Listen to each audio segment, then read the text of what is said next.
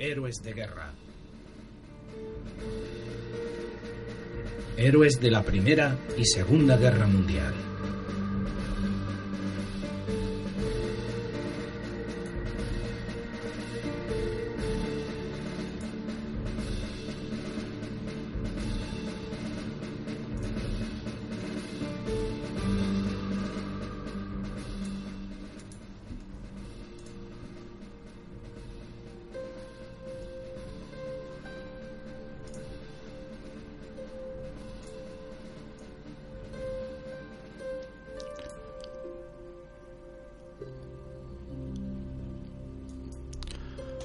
Héroes de la Primera y la Segunda Guerra Mundial. Porque de eso hablamos aquí.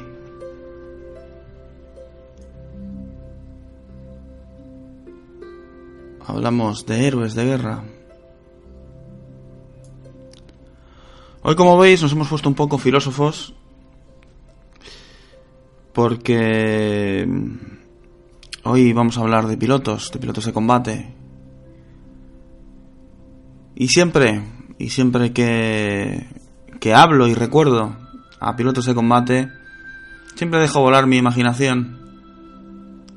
Y como, como si fuera yo uno de esos pilotos, ¿no?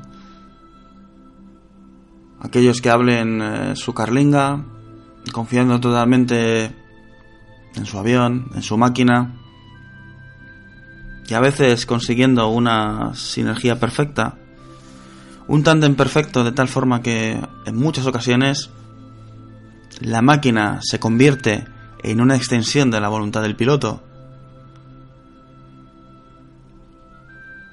consiguiendo acrobacias increíbles.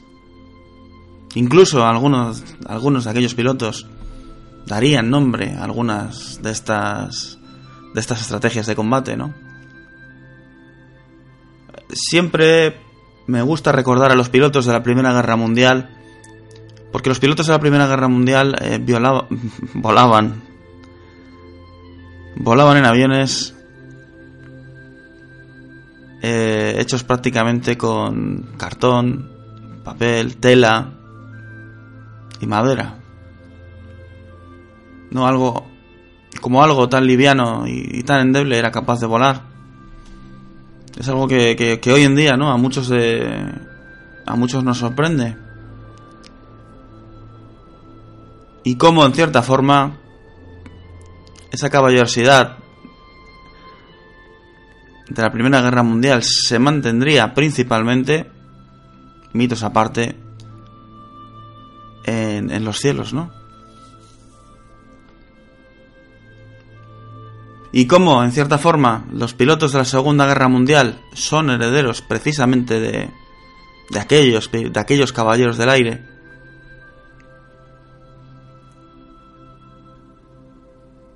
Extraordinarios herederos, por cierto, dado que muchos, muchos, muchos pilotos llegarían a superar la marca que Manfred von Richthofen establecería durante la Primera Guerra Mundial. Luego ya podemos entrar en debates sobre si tal o cual piloto era mejor o era peor que otro. Pero siempre nos recordar, siempre recordaremos la figura de Manfred von Richthofen, el varón rojo. Y por supuesto, Manfred von Richthofen tendría sus herederos, sus herederos directos, en la Segunda Guerra Mundial. Hace no mucho realizamos un, especial dedicado a Eric Harman, aquel que fue conocido como Booby, el niño, porque tenía ¿no? una cara infantil, y cómo Erich Harman llegaría a derribar la nada despreciable cifra de 352 aviones durante la Segunda Guerra Mundial. Y yo, tal vez, em, orgulloso por esa cifra. Orgulloso, la verdad es que no sé muy bien por qué. Porque yo no he, hecho nada para conseguirla, sino que fue todo obra y mérito del piloto ya mencionado. Eh, puse como cabecera del programa el mejor piloto de todos los tiempos. Y hubo algunos de vosotros que me señaló con el dedo y dijo, Sí, puede ser que sea el que más derribos obtuvo, pero no por ello quiere decir que fuera el mejor. Y varios nombres eh, surgieron, ¿no? En esta, en esta pequeña discusión. Aunque más que discusión yo prefiero llamarlo intercambio de ideas, porque no hay nada tan enriquecedor para los historiadores o para los divulgadores militares como divulgar y debatir sobre las ideas que uno expone. Y es por eso que varios de vosotros señalasteis con el dedo a una figura, a un héroe de guerra, llamada, llamado en este caso, Adolf Galland. Y de él vamos a hablar esta noche. De los caballeros del aire de la Segunda Guerra Mundial, los caballeros de la Luftwaffe, aquellos que son los herederos directos de los famosos héroes de guerra alemanes de la Primera Guerra Mundial, aquellos que pelearon por poder lucir una Pug Le Mérite sobre el cuello, una Blue Max, lo que sería Max Immelmann, el que le daría a ese nombre. Nombre por el cual llegó incluso a ser más conocida ¿no? que por la Pug Le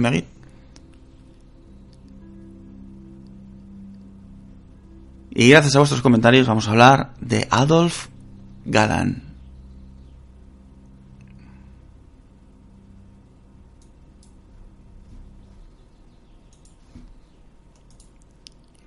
Así que me tengo que poner como loco para preparar el, el, especial. Como veis, estoy aquí rodeado de mis libros, estoy escribiendo lo más rápidamente que puedo, recopilando la mayor cantidad de información posible sobre Adolf Galland. Oh, este dato, este dato me resulta muy interesante. Sí, sí, sí, este dato lo voy a contar, este también, este también. Que no quede nada fuera del tintero. Bien, bien, bien. Ah, mira, también podemos hablar un poco de la introducción de la, de la Luftwaffe. Sí, sí, ¿por qué no? Ah, y también en los teatros de operaciones, en los que habló, en los que habló Adolf Galland y también en los que pudo participar. Oh, sí, sí, sí. Anda, mira cuando ganó la, esta medalla o esta condecoración. Madre mía, eh, la cantidad de trabajo que... ¿Te está gustando este episodio? Hazte fan desde el botón apoyar del podcast de Nivos. Elige tu aportación y podrás escuchar este y el resto de sus episodios extra. Además, ayudarás a su productor a seguir creando contenido con la misma pasión y dedicación.